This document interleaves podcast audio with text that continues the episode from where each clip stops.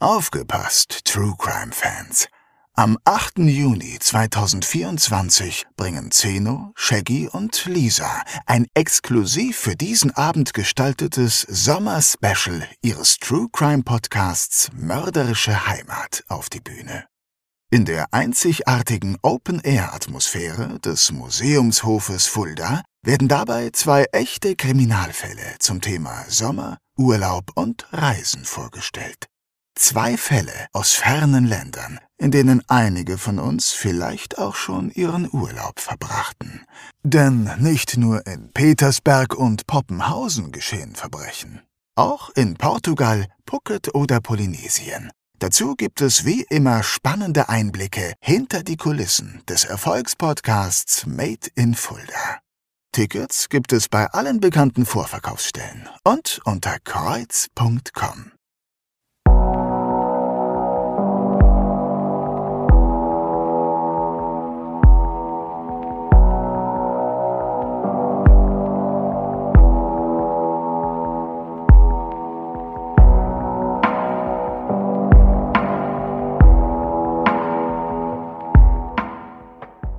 Mein Name ist Zeno Diegelmann.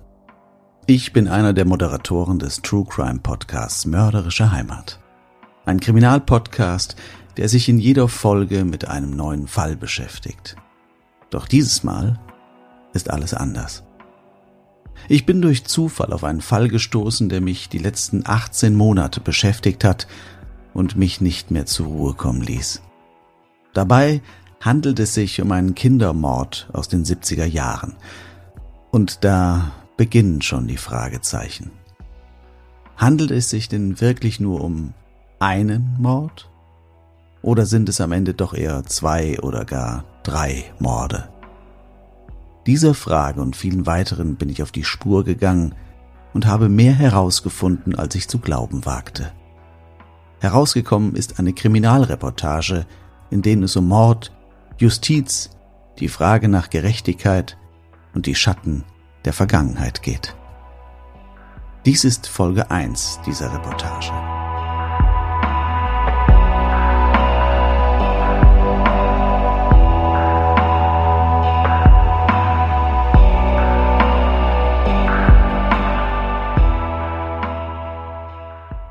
Hallo, liebe Hörerinnen und Hörer, herzlich willkommen zu einer ja etwas anderen Ausgabe von Mörderische Heimat. Dies ist nämlich der erste Teil meiner kleinen Kriminalreportage mit dem Titel Schatten der Vergangenheit, in der ich mich auf die Spur eines Falles begeben habe, von dem ich bis vor kurzem gar nicht wusste, dass er existiert. Mittlerweile habe ich viele Gespräche geführt und unzählige Akten durchstöbert, um ein wenig Klarheit zu bekommen. Ob mir das gelungen ist, ja, bin ich mir ehrlich gesagt selbst nicht sicher, denn jedes Mal, wenn ich glaubte, dass ich jetzt alles zusammengetragen hätte, tauchten irgendwo neue Informationen auf, die wiederum neue Fragen aufwarfen. Ja, aber alles der Reihe nach. Der Fall, von dem ich berichten werde, beginnt im Jahr 1976 und lässt die Gemüter einiger Menschen bis heute nicht zur Ruhe kommen. In diesem Podcast werdet ihr Informationen dazu erhalten, die noch nie so besprochen wurden und Beteiligte hören, die das erste Mal überhaupt über die Tat gesprochen haben. Wir beginnen jedoch nicht im Jahr 1976, sondern im Jahr 2022. Einige Live-Shows unseres Podcasts waren auch 2022 in Fulda wieder im Kreuz terminiert. Wunderbare Abende waren das, an die ich mich sehr gerne erinnere. Vielleicht erinnern sich auch einige von euch daran, falls sie selbst mit vor Ort gewesen sind. Und bei unseren Live-Shows ist es so üblich, dass es die Möglichkeit gibt, dass das Publikum uns am Ende ein paar Fragen stellen kann oder den Experten, die bei uns auf der Bühne sind. Und dazu gibt es die Möglichkeit, in der Pause einen Zettel in einen Koffer zu werfen mit eurer Frage und am Ende des Abends nehmen wir dann diese Notizen aus dem Koffer, suchen ein paar aus und werden sie dann vor dem Publikum beantworten. Bei einer dieser Abende schrieb ein Gast nur einen Satz auf den Zettel und ich habe den Zettel hier vor mir liegen. Ich habe ihn extra mitgebracht und es ist eine Frage darauf. Und die heißt, nehmt ihr noch den Fall von Kai-Uwe Beck auf? Kai-Uwe Beck. Der Name sagte mir erstmal gar nichts. Die Frage haben wir damals also in der Show auch nicht vorgelesen, aber ich habe mir den Zettel mit nach Hause genommen. Ein paar Tage später fiel er mir wieder in die Hände und meine Neugier war wieder geweckt, wer denn dieser Kai Uwe Beck denn eigentlich ist. Also habe ich gegoogelt. Allerdings mit sehr überschaubaren Ergebnissen. Lediglich ein einziger Artikel wurde mir angezeigt, in dem der Name Kai Uwe Beck genannt wurde. Die Überschrift lautete Über den Umgang mit Kinderschändern in Deutschland Erfahrungen eines Kinderschützers. Im Text selbst wurden einige Fälle beschrieben, in denen es um Kindesmissbrauch und die oftmals gravierenden Defizite im Umgang mit Kinderschändern geht. Ein Thema, das mich die nächsten Monate ausgiebig beschäftigen sollte, das wusste ich damals noch nicht. Unter anderem wurde in einem Absatz des Artikels auch ein Fall aus Fulda aus dem Jahr 1976 genannt. Demnach war in der Löhrstraße 54 ein Mord an einem achtjährigen Jungen begangen worden. Sein Name Kai-Uwe Beck.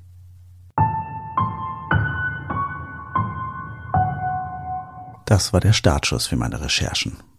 Damals beschloss ich zum Glück auch vieles direkt mit dem Mikro aufzunehmen und mich selbst bei meiner Reise zu begleiten, von der ich noch nicht ahnte, wo sie mich hinführen würde.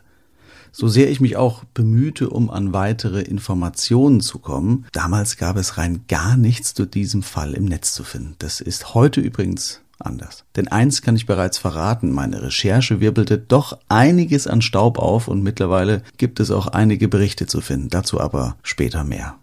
Ich wollte also mehr über diesen Fall erfahren und versuchte über den Verfasser des Berichts an Informationen zu gelangen, allerdings war es ein sehr alter Bericht von 2005 und der Urheber wurde nicht genannt. Allerdings fiel ein anderer Name, nämlich der Experte, der in dem Interview über die Missstände in solchen Fällen sprach und auch den Fall Kai-Uwe Beck ins Spiel gebracht hatte. Der Mann hieß Johannes Heibel und hatte laut diesem Artikel die Initiative gegen Gewalt und sexuellen Missbrauch an Kindern und Jugendlichen gegründet. Na, da sollte doch was zu finden sein. Und genau hier steigen wir in die Reportage ein.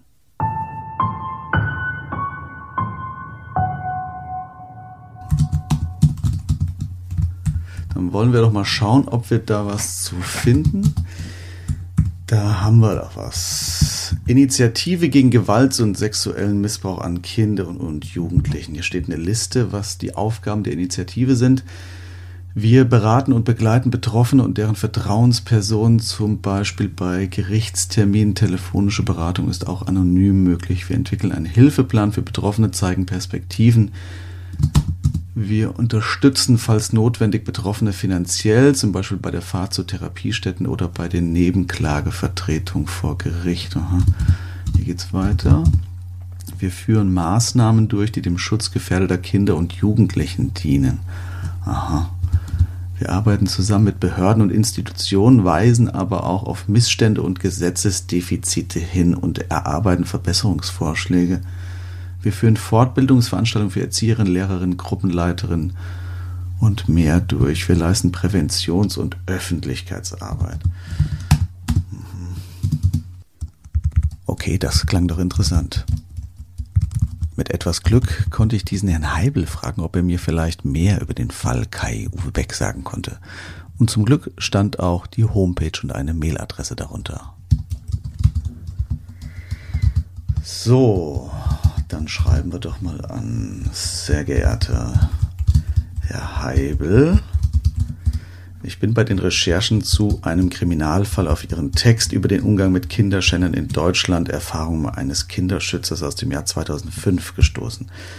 Mein Name ist Zeno Diekelmann und ich recherchiere für einen True Crime Podcast namens Mörderische Heimat.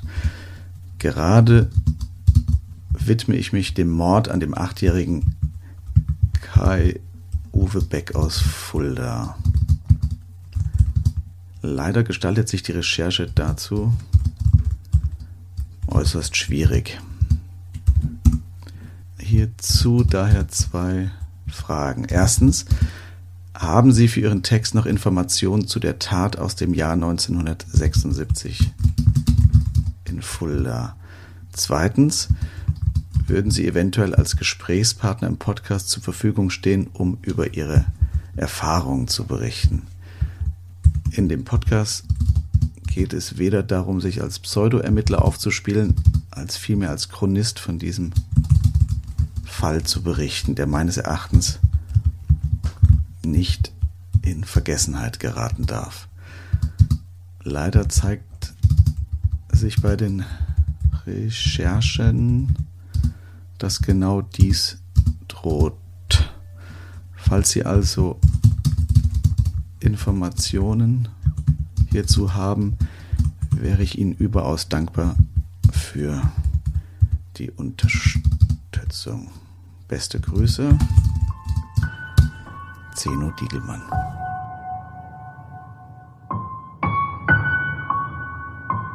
Jetzt hieß es warten und hoffen. Vielleicht war Herr Heibler gar nicht mehr aktiv. Schließlich stammte der Artikel aus dem Jahr 2005. Ganz untätig wollte ich aber auch nicht sein, und so entschied ich mich dazu, mir vor Ort in Fulda ein Bild vom Tatort zu verschaffen. Die Adresse hatte ich ja, Löhrstraße 54. Also machte ich mich auf den Weg.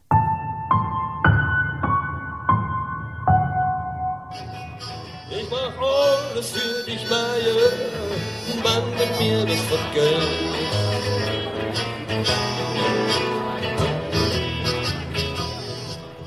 An diesem Tag ist Straßenfest in der Löhrstraße. Na, das habe ich mir wieder mal super ausgesucht. Eine Mundartband spielt die Grasmücken und ich begebe mich auf den Weg zur Hausnummer 54.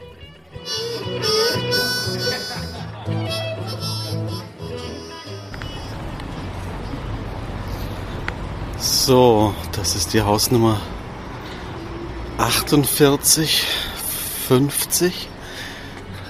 Und jetzt, ja, okay. Ja, hier hört es auf, nämlich mit den Häusern. 48, 50 sind noch alte Häuser aus dieser Zeit. Aber ab 52 und dann auch die Hausnummer 54, wo damals der Mord geschehen ist, die existieren nicht mehr. Da ist heute großes neues Gebäude von Rhön Energie. Hier war früher das Löhrtor, das wurde dann wahrscheinlich abgerissen, alles die Häuser. Existiert heute nicht mehr. Also hier kann man tatsächlich nichts mehr erkennen aus dieser Zeit. Hat man nur noch die Bilder von damals, aber das ist hier schon sehr nah vorne Richtung der Hauptstraße. Ja. Aber hier an den Häusern nebenan kann man noch erkennen, wie das ungefähr ausgesehen hat. Häuser 48, 46 werden jetzt aber auch renoviert.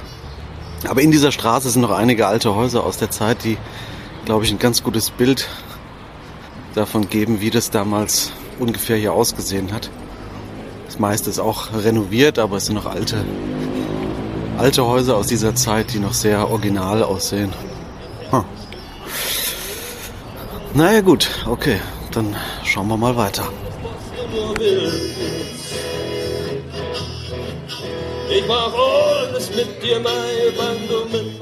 Das war also nicht so ergiebig. Das Haus gab es nicht mehr. Und somit auch keine Nachbarn, die mir vielleicht weiterhelfen könnten. Während ich die nächsten Tage auf eine Antwort des Kinderschützers wartete, versuchte ich anderweitig an Informationen zu gelangen. Doch alle meine Kontakte, die mir sonst immer Auskunft zu Fällen aus dieser Region geben, erinnerten sich nicht an den Namen Kai-Uwe Beck. Immerhin hatte ich aber das Datum und den Tatort. Da ich in Frankfurt lebe, bin ich nicht ständig in Fulda, also rief ich jemanden an, der vor Ort war und der mir hoffentlich helfen konnte. Dankeschön.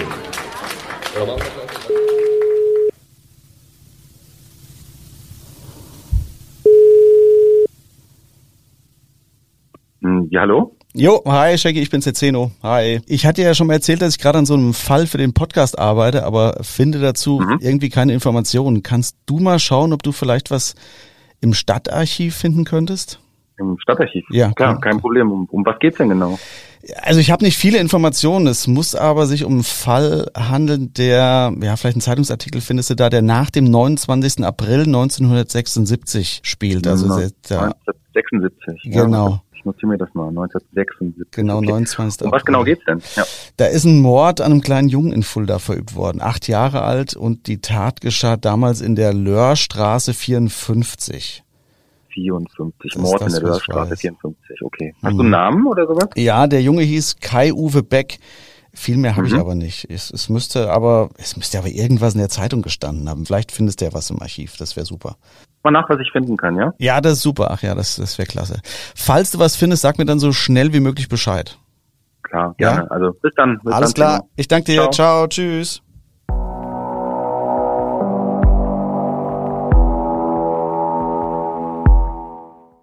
Das klang doch schon mal nicht schlecht.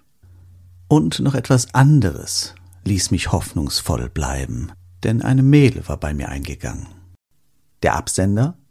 Johannes Heibel, der Kinderschützer aus dem Online-Bericht, er hatte sich gemeldet. Mein bisher einziger Hoffnungsschimmer in diesem Fall, der mir vielleicht mehr zu dem Mord erzählen konnte.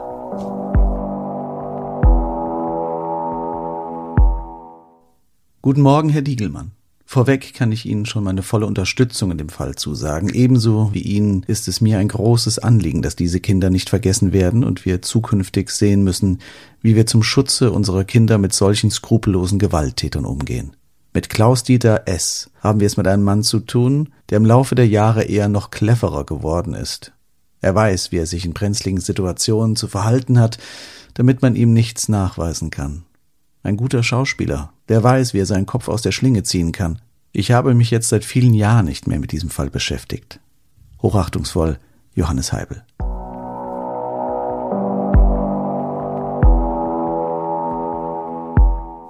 Wow. Herr Heibel schien tatsächlich mehr über den Täter zu wissen. Viel mehr sogar. Nun hatte ich sogar erstmalig einen Namen des Täters gehört. Der Mann hieß Klaus-Dieter S. Noch am gleichen Tag schrieb ich ihm zurück und wir telefonierten sogar kurz miteinander. Allerdings wollte er am Telefon nicht so detailliert über das Ganze sprechen. Er schlug daher vor, dass ich bei ihm vorbeikommen könnte, so dass wir uns ausführlich über den Fall unterhalten könnten. Ich stimmte zu und wir machten bereits für den nächsten Tag einen Termin aus, an dem ich ihn im Westerwald besuchen kam.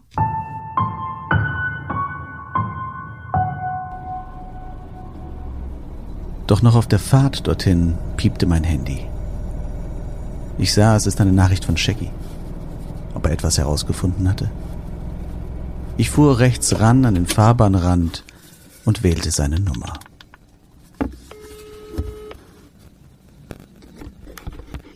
Ja, hallo?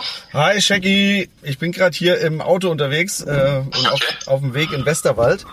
Dort treffe ich mich mit diesem Mann, der wohl weitere Informationen zu dem Fall hat. Ah, sehr gut. Ja. Genau, ja. Und ich nehme unser Gespräch jetzt auch gerade auf, nur dass du Bescheid weißt. ja, kein Problem. Ich wollte ja auch nur kurz sagen, dass ich was gefunden habe. Ah, okay, ja, schieß los. Was hast du denn gefunden? Also ich habe eine gute und eine, eine schlechte Nachricht. Welche willst Oh du zuerst oh hören? je, nein, das, das klingt ja nicht so toll, wie ich gehofft habe. Dann, äh, dann, dann erst die schlechte, damit ich hinten raus wenigstens ein gutes Gefühl habe oder so. okay, also, also die schlechte Nachricht, viel habe ich nicht gefunden. Ja, aber ich okay. habe auch nur recht kurz und einen kleinen Teil durchschauen können. Aber, Aber du hast was? Ja, und jetzt kommt die gute Nachricht. Ich habe einen Zeitungsartikel vom November 1976 gefunden. Ah, cool, Also okay, ja. Mhm. Ein Vierteljahr nach dem eigentlichen Mord. Und da wird in der Fuldaer Zeitung von der Verhandlung zu dem Mord berichtet. Ja, mega. Das, das heißt, man hat auch direkt einen Täter gefunden. Exakt. Ja. Und zwar ähm, handelt es sich um einen 22-jährigen Mann aus Fulda und hat ähm, auch den Jungen bei sich zu Hause ermordet und die Leiche später auf dem Dachboden versteckt. Das heißt, die Löhrstraße 54, also der Tatort, war auch die Wohnadresse des Täters dann dementsprechend? Ja, scheint so. Also er hat den Jungen zu sich nach Hause gelockt, sich dann an ihm vergangen und die Leiche später in einer Dachkammer oder einem ähnlichen versteckt. Mhm. So, so ganz genau ging das aus dem Artikel nicht hervor. Jedenfalls ist das alles ziemlich schrecklich. Ja, ja, total. Aber das hilft mir schon mal weiter. Das ist eine gute Info, okay. Ja, Willst du auch geil. noch das Urteil wissen? Ja, wenn du es hast, ja, mega, auf jeden Fall. Ja. Ja. Also es herrscht wohl, es herrschte wohl eine insgesamt sehr aufgeheizte Stimmung während des gesamten Prozesses. Es ist davon die Rede, dass besondere Sicherheitsvorkehrungen getroffen wurden. Es kam wohl sogar zu Tumulten. Hm, okay, krass. Und was ist mit dem, mit dem Urteil selbst? Der Täter ist damals zu 15 Jahren wegen Mordes und sexuellem Missbrauch inklusive anschließender Unterbringung in einer psychiatrischen Heilanstalt verurteilt worden. Ah, okay. Okay, super, dann habe ich da schon mal einen Ansatz. Kannst du mir den, den Artikel dann mal rüberschicken? Klar, mache ich. Okay, Gerne. super, dann, dann habe ich das schon mal. Danke erstmal und dann fahre ich mal weiter zu dem, zu dem Herren, der mir vielleicht auch noch weitere Infos geben kann. Super, ich danke Klar. dir. Gerne, bis dann. Okay, Ciao. danke, ciao.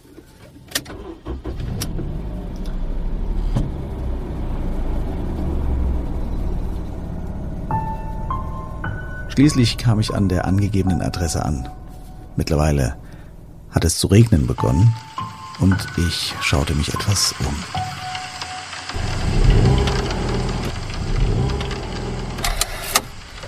Gerade vor dem Haus von den Heibel angekommen, geparkt.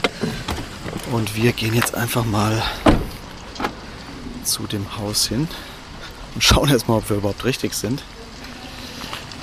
Okay, was ist das denn? Hier ist ein riesiger Kuschelbär vor der Tür in Polizeiuniform, auf dessen Namensschild steht Polizei. Na, dann schauen wir mal und klingeln mal.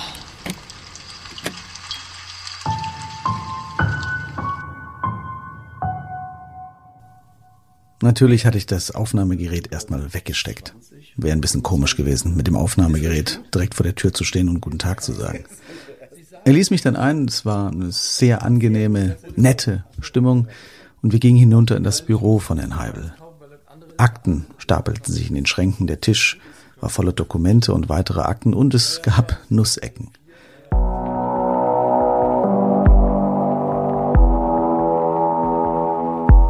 Werbung Ihr kennt das sicher auch, dass ihr wieder mal einkaufen wart, um euer Essen für die Woche zu planen und die übrig gebliebenen und angebrochenen Reste der Lebensmittel dann einfach in eurem Schrank rumliegen, bis sie weit über das Haltbarkeitsdatum hinweg sind und am Ende weggeschmissen werden müssen. Dass diese Lebensmittelverschwendung heute gar nicht mehr geht, das wissen wir alle. Dass es dazu völlig unnötig ist, das zeigt Lunch for You. Denn Lunch for You steht für leckere und gesunde Mahlzeiten mit frischen Zutaten, die ihr für eure Wochenplanung komplett fertig bestellen könnt. Ist eure Bestellung dann eingegangen, ja, dann geht's auch schon los. Die Köche bereiten eure Bestellung von Hand zu und kühlen sie sofort runter, damit alle wichtigen Nährstoffe und das Maximum an Geschmack erhalten bleiben. Apropos Geschmack, alle Gerichte sind frei von Zusatzstoffen und versteckten Zuckern ohne Geschmacksverstärker, dafür mit frischen Zutaten direkt aus der Region. Denn Lunch for You ist mitten in der schönen Rhön beheimatet, im grünen Herzen Deutschlands und die Produkte werden immer frisch von regionalen Versorgern bezogen. Geht einfach auf die Homepage und sucht euch eure Gerichte online aus. Aber das Beste, alle Gerichte werden euch innerhalb von 48 Stunden bis zur Haustür geliefert, damit ihr stressfrei euer Lieblingsessen genießen könnt. Das bietet euch Lunch for You. Schaut jetzt mal auf der Homepage von Lunch for You rein. Das wird folgendermaßen geschrieben. Lunch, also so wie das englische Mittagessen geschrieben, also L-U-N-C-H, dann die 4 als Zahl und das englische U, Y-O-U hinterher. Alles zusammen und klein geschrieben. Den Link gibt's natürlich auch bei unseren Social Media Posts der heutigen Folge bei Instagram und Facebook. Lunch for You, frisch gekocht, direkt zu dir nach Hause. Ende der Werbung.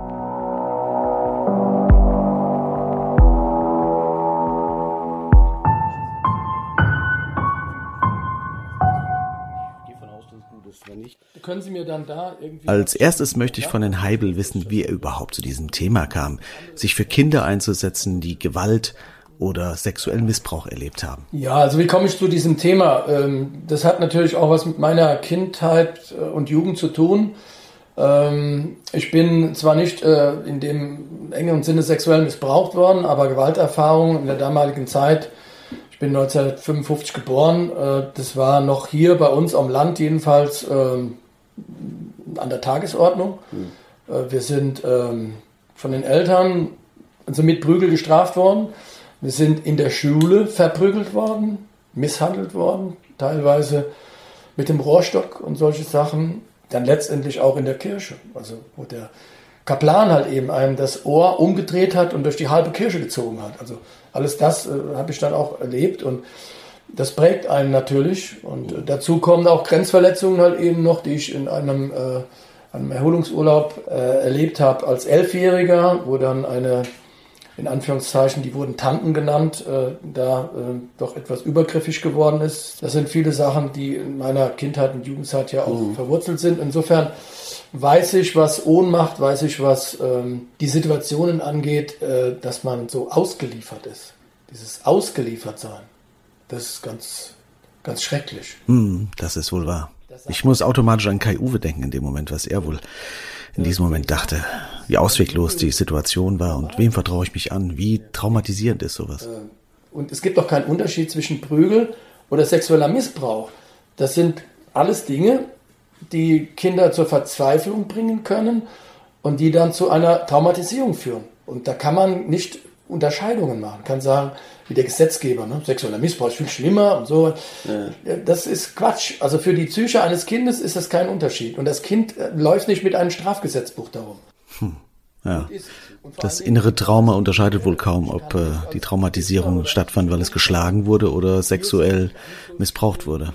Und, ist, und vor allen Dingen ein Trauma ist individuell. Und ich kann nicht als Richter oder als Psychologe sagen, das hier ist ja nicht ganz so schlimm und das ist jetzt schlimmer oder sowas. Mhm. Also diese Abwägungen, Bewertungen, die sind ja schon vollkommen falsch. Mhm. Ne? Mhm. Also ist ein Trauma da, fertig. Und mit, da muss man gucken, dass wir das Trauma so weit beherrschen können, dass dann noch eine Lebensqualität dem Menschen verbleibt. Ne? Dass er auch noch schöne Sachen erleben kann oder ja. wieder erleben darf. Ja. Ne? Das ist wichtig. Das ist ein Ziel auch der Therapie. Okay, er hat also eigene Erfahrungen machen müssen. Aber gab es denn so einen Punkt in seinem Leben, der ihn dazu gebracht hat, diese Initiative zu gründen? Ja, und dann kam der Moment X, äh, der wie immer mal kommt im Leben dann für sowas, so eine Art Weckruf oder wie auch immer. Ich war dann ähm, stellvertretender Schulelternsprecher in der Schule meiner Kinder und ähm, eines Tages, das war ähm, im Mai 1991, kam die Freundin unserer Tochter, die ein Jahr älter war, auch reifer war, die war dann ähm, knapp 13 oder gerade 13 geworden, unsere Tochter war 12. Die war halt eben schon mal ein bisschen weiter voran in der Entwicklung und äh, sagte, ja, der Lehrer, der war doch immer so nett und jetzt ist der so komisch. Herr Heibel erzählt mir dann die Geschichte eines Lehrers, der übergriffig gegenüber den Mitschülern seiner Tochter wurde und er sich dann eingesetzt hat, weil an der Schule reichlich wenig passiert ist und auch da wieder eine Machtlosigkeit zu spüren war, die ihm so auf den Nerv ging, dass er sagte, okay, ich muss jetzt irgendetwas ändern. Das war dann der Punkt, als er sagte, ich gründe diese Initiative, die sich für andere einsetzt, die anscheinend zu schwach sind oder die glauben, dass ihr Kampf aussichtslos ist. Diese Initiative hilft solchen Menschen also, stark zu bleiben, Wege aufzuzeigen und ihnen zu helfen und zu sagen, dass sie nicht alleine damit sind. Jetzt möchte ich es aber genauer wissen. Wie kommt so ein Erstkontakt denn überhaupt zustande? Wie erfährt die Initiative von diesen Personen, denen Sie gerne helfen möchten? Und auch dazu hat Herr Heibel eine interessante Erläuterung. Sie gehen aktiv dann äh, auch solche, solche Opfer an oder melden die sich bei Ihnen mittlerweile? Wie, wie, wie sind Sie präsent? Also in der Regel melden die Betroffenen sich hier oder Vertrauenspersonen von Betroffenen oder manchmal auch äh, Menschen, die irgendwas beobachtet haben und sich nicht mhm. ganz sicher sind. Das können auch Erzieher oder Lehrer sein, die irgendwie den Eindruck haben, das Kind wird vielleicht zu Hause, passiert irgendwas zu Hause, Gewalt, ne, also Gewalt angetan wird, bis hin zum sexuellen Missbrauch, alles das ist möglich und dann gucken wir, beraten wir, überlegen wir gemeinsam halt eben mit den Betroffenen, mit den Vertrauenspersonen, wie wir da dann weiter vorgehen. Also mhm. um halt eben dem Kind zu helfen. Das vor allen Dingen das Wichtigste ist ja zunächst einmal, dass äh, die Gewalt äh, gegen das Kind aufhört. Und äh, natürlich ist unser Hauptziel, dass erst gar nichts passiert. Ich fände es unglücklich, hier zu sitzen und nur immer zu warten, wenn es ja, passiert ja, ist. Absolut. Also diese Hilflosigkeit, also die, die äh, versucht man ja auch dann zu überwinden. Also zumindest dann für die Zukunft. Gerade wenn es hier geht um, um solche brutale Mörder, äh, da muss man ja überlegen, dann, wenn man irgendwelche Informationen dann hat, äh, wie geht man damit um, um mhm. das Risiko wieder runterzuschrauben, um das Ganze kontrollierbarer zu machen. Ja, okay. Da ist halt eben vieles im Argen. Ne? Von der Gesetzgebung, Justiz, Politik, äh, niemand will sich eigentlich mit diesem Schmuddelthema beschäftigen. Und das ja. ist äh, schwer auszuhalten. Mord, Herr Heibel hat das Wort jetzt genannt, Mord. Denn es geht ja in erster Linie mal auch um unseren Fall, Kai-Uwe Beck. Das lässt mich die ganze Zeit nicht los, aber ich möchte auch erstmal erfahren, wie diese Initiative arbeitet und welche Fragen ich hier stellen darf. Wir kümmern uns ja nicht in dem Sinne um Täter. Ne? Wir kümmern uns um Opfer. Das ist unser Schwerpunkt. Aber wenn wir sehen, dass von Tätern nach wie vor Gefahr ausgeht oder wenn Täter nicht bereit sind auszusagen und es Kinder schwerfällt, weil sie vielleicht zu klein sind oder so, bin ich auch bereit, mich mit Tätern zu konfrontieren. Mhm. Das habe ich schon einige Male gemacht. Ich lade die dann auch ein zum Gespräch. Die kommen dann. Also einige. Also. Die, ja, die willens sind, wo vielleicht noch ein bisschen Hoffnung ist oder so. Und äh, dann sprechen wir darüber. Und äh, es gibt dann auch welche, die dann mir gegenüber dann einsehen, dass es besser ist zu reden, um auch, dass wir dem Kind einfach besser helfen können. Mhm. Also, dass sie einfach äh, sehen, sie haben da ein tiefes Problem und äh, sind dann bereit zu reden. Und das hilft natürlich auch. Mir würde es so auf den Nägeln brennen zu erfahren, ob er mit unserem Täter ein ebensolches Gespräch geführt hat. Aber das traue ich mich gerade noch nicht und möchte erst noch mal ein paar andere Sachen über die Initiative erfahren. Also man muss nicht immer die Strafjustiz haben, um mhm. einen Verdacht aufzuklären. Wenn es anders geht, äh, geht's auch. Und wenn die Kinder noch zu klein sind, ist sowieso schwierig. Wir haben da einige Grenzfälle schon gehabt äh, und äh, auch einmal Glück gehabt bei einem fünf-, sechsjährigen Kind, dass es dann auch äh, gereicht hat zur Verurteilung des Täters, wo wir auch ähm, von einer äh, Leiterin eines einer Kita halt eben gebeten wurden, halt eben uns zu kümmern und wo dann in den Gesprächen mit den Eltern, äh, wo wir dann auch empfohlen haben, wie die Eltern vorzugehen haben, äh, dann auch äh, letztendlich äh, der Fall geklärt wurde. Da ging es halt eben um einen, einen äh, verdächtigen Erzieher, das war hat auch in Hessen gespielt, hm. der äh, wohl im Verdacht stand, ähm, übergriffig geworden zu sein gegenüber den äh, Kindern, die ihm anvertraut waren. Und das waren halt eben Kinder Alter von drei Jahren bis sechs Jahren. Okay. Und ähm, dann habe ich unser Buch mitgegeben, Schutz per Bully, und habe gesagt, die erste, den ersten Teil können Sie mit ihm durcharbeiten. Und vielleicht redet er einfach so in Sachen Aufklärung. Und dann hat die Mutter das zweimal durchgearbeitet mit dem Kind. Beim zweiten Mal hat der Junge erst reagiert und hat gesagt, und wenn das dem Kind eklig vorkommt, es ging um Analverkehr, ne? wohl gemeint, mhm. mit dem Sechsjährigen fünf, fünf sechsjährigen.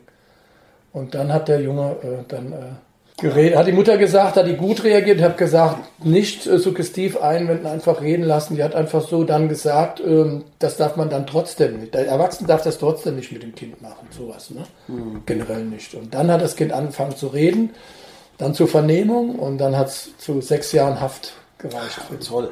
Aber das sind wahrscheinlich genau diese Fälle, wo man Kraft rausschöpft, wo man merkt, ja, klar. man bewegt hier auch was. Ne? Ja klar, wenn, wenn alle Beteiligten bereit sind, äh, mitzuarbeiten und auch äh, das körperlich und psychisch können, auch vom Alter her, ist auch so eine Tat aufzudecken, die eigentlich nicht auflösbar ist, weil die Justiz ja riesen Hürden hat in Bezug ja. auf Opfer. Ja. Aber das, das hat mich auch gefreut. Das Kind war einfach tough gewesen und hatte auch äh, genügend Sprache schon, dass oh. es halt eben das formulieren konnte und auch äh, mit dem Analverkehr, ne, also dann halt eben auch noch sein äh, Kleidmittel genommen und solche mm, Sachen, die, mm. das kann ein Kind, woher weiß das Kind das? Kennen, das kind ja, kennt ja, das nicht. Ne? Ja, Oder wenn der Täter sagt, wenn es weh tut, sagst du Bescheid und solche Sachen, das sind absolute Glaubwürdigkeit von diesem Kind, da ging, da ging gar nichts. Und es waren noch mehr Kinder betroffen, die noch jünger waren teilweise und die dann nicht aussagefähig waren und äh, deswegen, das eine Kind hat gereicht, um die sechs Jahre zu kriegen, aber es sind noch andere Kinder, wo ich auch mitgesprochen habe, die sind auch betroffen gewesen. Mhm. Und das konnte dann leider wegen dem Alter her äh, nicht berücksichtigt werden. Eine Frage zur Initiative habe ich noch, die mich interessiert, weil wir vom Podcast das uns schon öfter gefragt haben, wie wir wahrgenommen werden von der Polizei. Deswegen meine Frage, wie wird die Initiative denn von der Polizei und von der Justiz wahrgenommen? Also ähm, in der Regel ist es so, grob gesagt, also mit der Polizei kommen wir eigentlich relativ gut klar. Die nächste Stufe ist die Staatsanwaltschaft, da wird die Luft schon sehr, sehr dünn. Und äh, bei den Richtern ist natürlich gar keine Luft, weil die dürfen ja auch gar nicht eigentlich mit uns reden. Wobei ich jetzt äh, einen Versuch mit einem Richter wieder habe, der ein Buch geschrieben hat, äh, der sich darüber aufregt, dass äh, die Strafen zu niedrig gehalten werden von seinen Kollegen. Also da werde ich mich demnächst betreffen. Aber bei der Staatsanwaltschaft selbst, das ist am allerschwierigsten Aber zumindest eins spüre ich nach den Jahren, dass man respektvoll mit mir umgeht. Das war in den anfänglichen Jahren nicht ganz so. Okay, jetzt wage ich den Vorstoß und frage, ob wir uns jetzt über den Fall Kai-Uwe Beck unterhalten können. Herr Heibel schaut erst etwas kritisch. Ich glaube, wir haben uns mittlerweile aber ganz gut angenähert. Dennoch möchte er vorab ein paar Sachen klären und bittet mich deswegen, das Aufnahmegerät zunächst erstmal auszuschalten. Aber machen Sie das mal aus. Ja. ich kann seine Zurückhaltung und Skepsis ganz gut verstehen. Auch seine Vorsicht. Wir kennen uns kaum. Als ich dann schon fast so ein bisschen aufstecken möchte und denke, dass es vielleicht ganz gut ist, dann zu gehen, kommt er dann doch noch mit einer Überraschung um die Ecke. Denn er möchte mir die ganzen Unterlagen zur Verfügung stellen. Die Zeitungsartikel, der über all die Jahre gesammelt hat. Für mich pures Gold. Vielleicht können wir gerade noch eins ja. machen. Ich gebe Ihnen auf jeden Fall die drei Sendungen oh, mit. Super. Genial. Ist das okay? Ja, mehr als okay. Na klar. Die kriegen Sie auf jeden Fall auch schon mal mit. Klasse. Das, äh, haben, Sie, haben Sie den schon? Nee, habe ich auch nicht. Den haben Sie. Den, Ein Zeitungsartikel nach dem anderen zeigt er mir nun. Das ist für mich wie pff, Weihnachten und Ostern zusammen.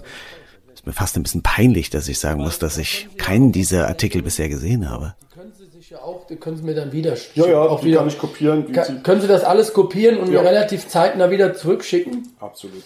Ähm, ja. Mittlerweile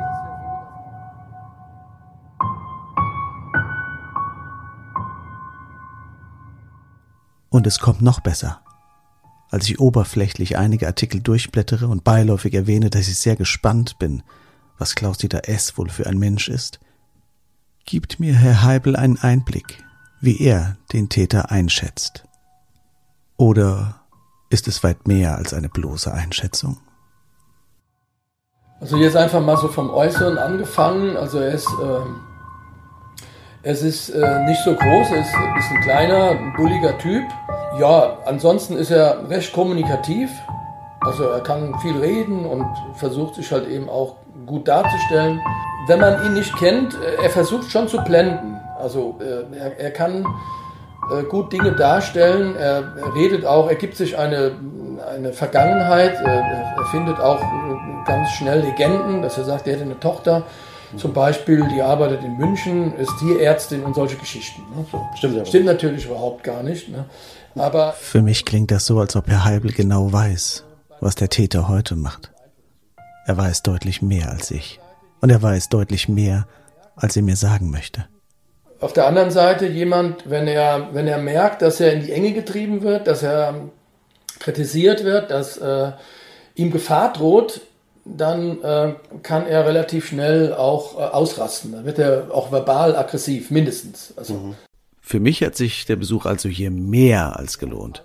Nicht nur die interessante Geschichte der Initiative und die Lebensgeschichte von Herrn Heibel habe ich nun mitbekommen, sondern auch komplette Ordner voller Zeitungsberichte über meinen Fall. Wow, wer hätte das gedacht? Ich glaube aber, Herr Heibel hat noch eine ganze Menge mehr an Informationen. Äh, ich habe so das Gefühl, dass er mich ein bisschen auf den Prüfstand stellen will, ob ich dem auch überhaupt, ja, nicht nur gewachsen bin, sondern würdig bin. Mal schauen, ich denke, wir werden noch öfters telefonieren und vielleicht werde ich ihn auch noch mal besuchen. Und ich denke, dann wird er mir vielleicht noch ein bisschen mehr erzählen. Es muss ja mal eine Diskussion. Für mich heißt es jetzt Sachen zusammenpacken und ab nach Hause. Denn ich habe eine ganze Latte Arbeit hier vor mir stehen. Ordnerweise werde ich diese Zeitungsartikel durcharbeiten und auswerten müssen. Vielleicht ein bisschen zu viel für eine Person. Ich denke, ich werde mir Hilfe besorgen und ich habe auch schon eine Idee, wer mir da helfen könnte.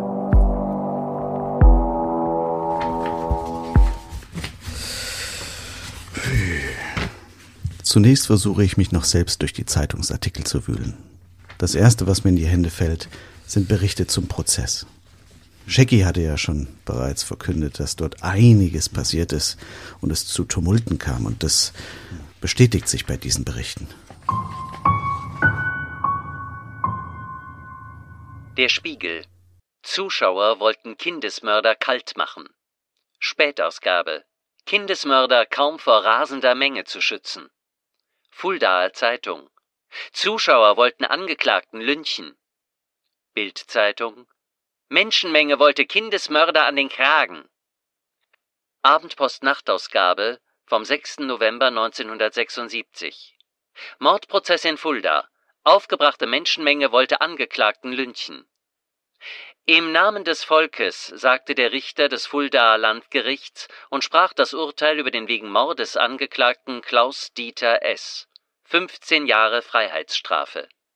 Und dann war im Gerichtssaal die Hölle los. 70 Zuhörer warfen Stühle, kletterten wütend über die Holzbarriere und schrien, jetzt bringen wir den Verbrecher um.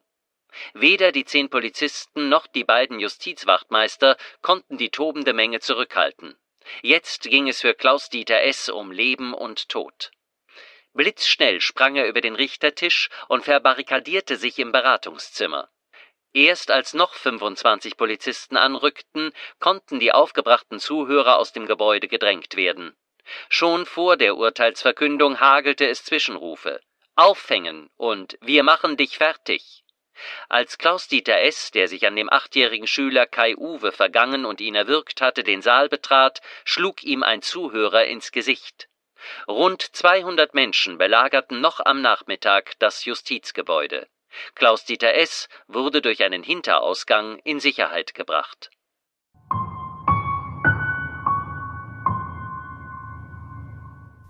Ja, meine Vermutung bestätigt sich schnell. Für eine Person ist das hier nicht zu leisten. Also setze ich meinen ersten Plan um und wähle eine Telefonnummer.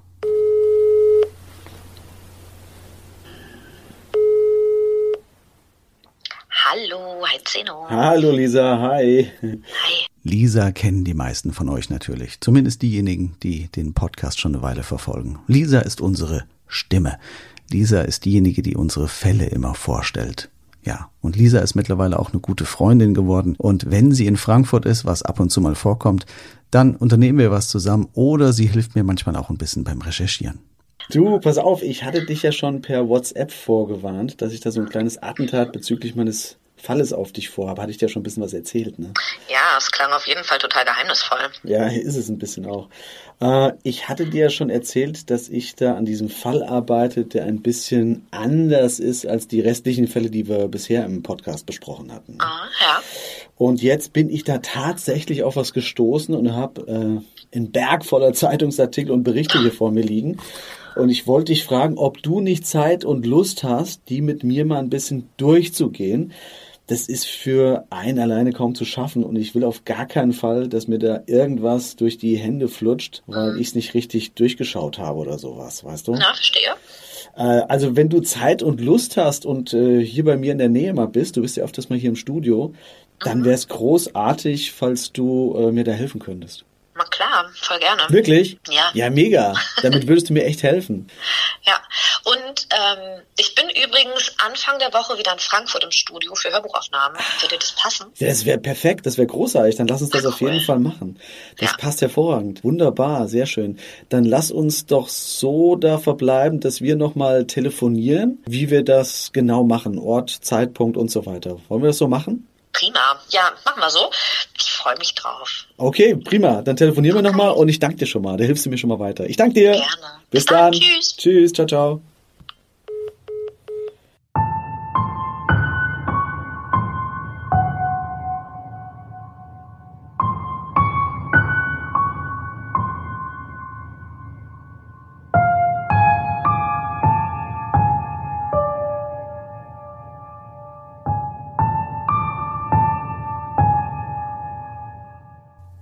Das nächste Mal bei Mörderische Heimat. Und dann geht er nochmal los, um sich Eier und Kartoffeln im Geschäft nebenan zu kaufen. Exakt, genau. Okay. Und dort trifft er dann auf den achtjährigen Jungen. Auf Kai Uwe, genau, ja. Wo und wie trafen sich Opfer und Täter? Und wie war der Tathergang? Das Martyrium von Kai Uwe geht aber sogar noch weiter und ich weiß nicht, warum der Täter so brutal vorgeht, aber er tut es. Bei der Biografie des Mörders stoßen wir auf einen unglaublichen Hinweis.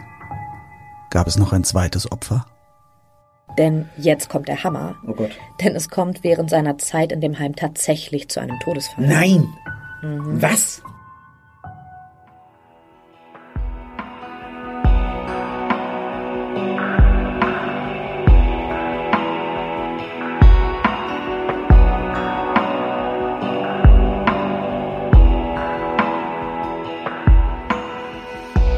Sie hörten eine Produktion von Mörderische Heimat. Idee und Konzept Zeno Diegelmann. Recherche, Drehbuch und Schnitt Zeno Diegelmann. Produziert in den Monkey Studios FFM mit freundlicher Unterstützung der Stadt Fulda und Rhönsprudel. Ein ganz besonderer Dank an die Familie Beck für ihr Vertrauen und an all diejenigen, die zur Entstehung dieser True Crime Reportage beigetragen haben. Exemplarisch genannt seien hier in alphabetischer Reihenfolge Philipp Bösand, Lisa Cardinale, Nicolas Gasparini, Johannes Heibel, Jo van Nielsen, Professor Gerhard Schmelz, Shaggy Schwarz und alle anderen, die jedoch nicht genannt werden möchten.